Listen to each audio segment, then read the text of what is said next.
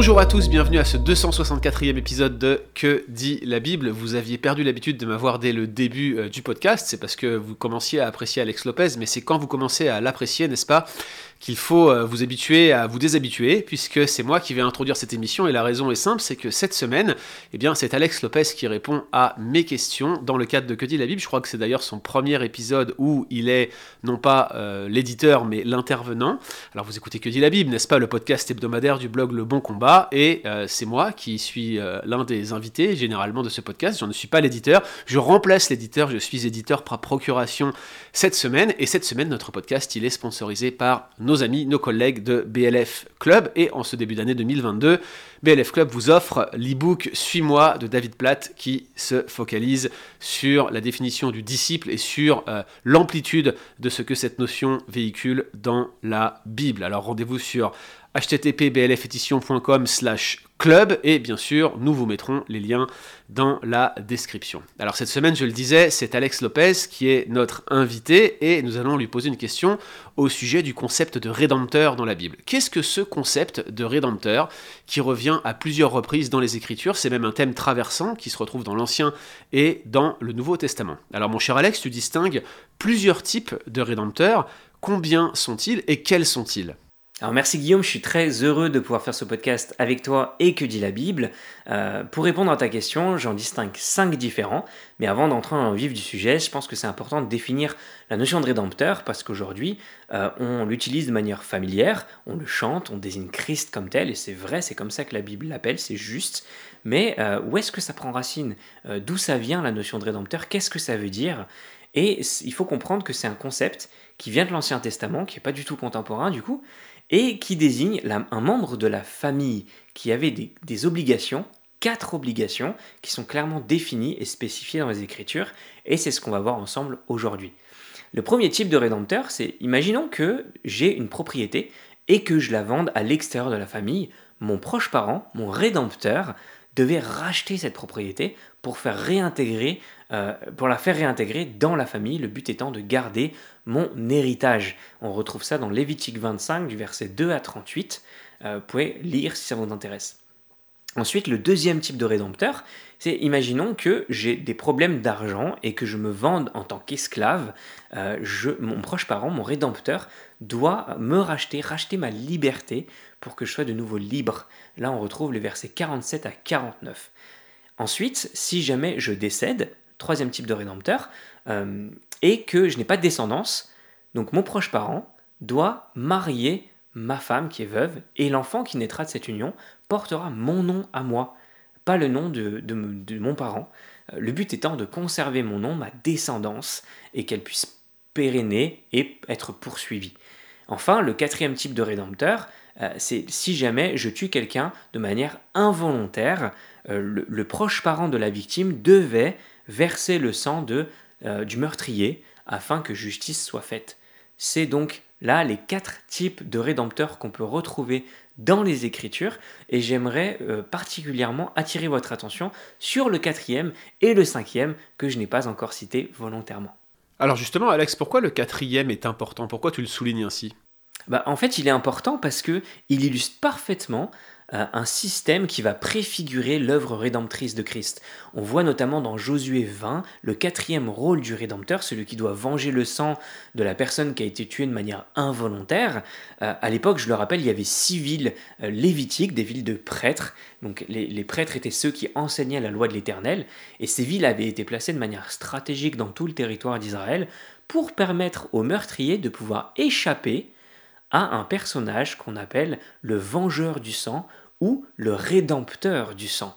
Et ces six villes-là, elles ont été détaillées pour ceux que ça intéresse, euh, en long et en large dans les Écritures. On peut retrouver ça dans euh, Exode 21, juste après tables de la loi. Euh, les villes de refuge sont citées, Lévitique 25, Nombre 35. Donc vous pouvez regarder si ça vous intéresse. mais quand quelqu'un tue une autre personne par accident, de manière involontaire, sans que ce soit euh, un ennemi, sans qu'il y ait d'intention qui soit mauvaise, un personnage appelé le Vengeur du sang devait donc poursuivre le meurtrier et lui ôter la vie. Euh, c'était euh, une action qui était involontaire, donc le Seigneur avait prévu un moyen de grâce, les villes de refuge. Mais avant d'aller plus loin, c'est important de souligner que pour Dieu, c'est pas tant ce qui est volontaire ou conscient qui est qualifié de péché. Au contraire, c'est tout ce qui en nous dévie de Dieu, de sa pensée, de sa volonté, qui va constituer une séparation entre nous et Dieu, parce que nous n'avons pas de rédempteur pour euh, satisfaire la justice de Dieu. Et on pourrait se poser la question, du coup, est-ce qu'on peut vraiment considérer le péché comme volontaire s'il n'a pas été consciemment choisi? Euh, les Écritures décrivent trois types de péchés qui sont involontaires, et pour ceux et celles que ça intéresse, avec le Bon Combat, on a fait un article avec Jérémy Pierre, qui est professeur de relations d'aide euh, au séminaire de SBTS aux États-Unis, donc je vous mettrai le lien dans la description du podcast. Mais en tout cas, la Bible décrit le péché comme étant toute pensée, toute attitude, toute action qui va dévier de la pensée de Dieu. Et euh, je ne vous apprends pas le fait que tout en nous dévie de la pensée de Dieu. Nous avons tous et toutes besoin d'un rédempteur. Alors, merci Alex pour euh, tout cela, mais tu euh, as appuyé sur la notion de vengeur de sang et tu as dit que tu y reviendrais. Alors, qui est ce mystérieux vengeur de sang? Alors ce vengeur du sang, c'était quelqu'un de la famille du défunt, un proche parent qui devait poursuivre le meurtrier. Euh, pour rappel, dans le texte sur la ville de refuge, une fois dans la ville, euh, le meurtrier se présente à la porte, va chercher les anciens et expose son cas. C'est sans rappeler le cas de, Boaz dans euh, Ruth chapitre 4, qui veut marier Ruth, qui se va aux portes de la ville, qui trouve les anciens. C'était un petit peu là où toutes les transactions se passaient. Boaz, en l'occurrence, voulait gérer la transaction d'état civil avec les anciens, il va aux portes de la ville. Donc, une fois le cas du meurtrier exposé aux anciens, euh, il y a un jugement par l'Assemblée qui est fait qui va euh, oui, déterminer oui ou non si c'est bien involontaire. Euh, on lui donne ensuite, si c'est le cas, dans cette ville, une demeure. Et je dis bien on lui donne, on ne lui vend pas. Pourquoi? Parce que ils prennent soin de lui. Ils veulent le garder, ils le protègent. ce n'est que lorsque le grand prêtre meurt que le meurtrier peut rentrer en paix dans sa demeure sans être pourchassé.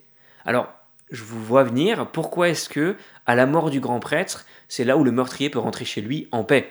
Euh, C'est à la lecture du coup de Lévitique 16 qu'on peut comprendre et qui va nous éclairer sur cette question.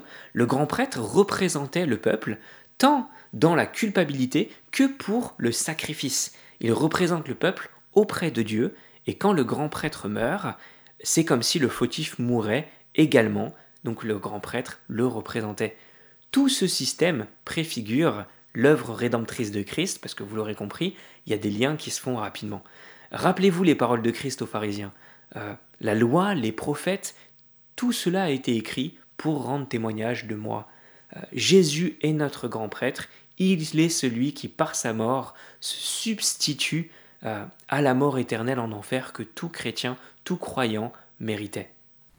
Alors tu as parlé de cinq rédempteurs, qui est le cinquième? Alors je garde le meilleur pour la fin, Guillaume. Il est important de rappeler à quel point le cinquième type de rédempteur, c'est Christ. En fait, euh, regardez avec moi les, quatre types de rédempteurs qu'on a vus au départ. Euh, nous avons vendu notre propriété, il nous donne une propriété céleste, éternelle, dont Dieu est l'architecte, une cité divine qui ne peut être vendue, qui ne peut être perdue. Lorsqu'on était esclave, ennemi de Dieu, il nous a rachetés par son sang. Il a racheté notre salut, notre notre euh, identité, notre, notre sécurité, pour tout le sang qu'on a versé, involontaire, volontaire, conscient ou inconscient, il a payé, l'addition. Euh, il a été le vengeur du sang, il a été la victime, il a été le grand prêtre. Celui, lorsqu'on n'a plus de nom, celui qui nous donne une descendance, un nom, une prospérité, une identité, c'est Christ, c'est ce qu'il est pour nous. Euh, c'est ce qui préfigure ce système de rédemption qui était présent dans la loi, comme un trou de serrure qui nous permettait de voir, euh, qui les leur permettait de voir qu'il y avait quelque chose de bien meilleur, bien plus profond à venir. Et rappelez-vous, un rédempteur, c'était un membre de la famille. Donc on a besoin d'un membre de la famille, de Dieu. Toute personne qui voudrait avoir Jésus comme rédempteur doit rentrer dans sa famille. Toute personne qui veut rentrer dans sa famille peut le faire par la foi en répondant à son invitation. Merci beaucoup Alex pour euh, ces réponses et pour le rappel que Jésus-Christ est notre Rédempteur, notre Rédempteur adorable, comme le dit le bon cantique. C'était Que dit la Bible en partenariat avec le BLF Club. Souvenez-vous que nous vous avons fait un beau cadeau avec ce livre euh, Suis-moi de David Platt. Allez vite le télécharger sur le lien qui est mentionné dans la description de ce podcast. N'oubliez pas également que Que dit la Bible est désormais sur YouTube. Abonnez-vous à notre chaîne, Prêche la parole, et puis euh, cliquez sur le petit pouce pour vous abonner. Ça, la petite cloche, pardon, pour vous abonner. Quant à nous, on vous donne rendez-vous la semaine prochaine pour un nouvel épisode de Que dit la Bible. À bientôt!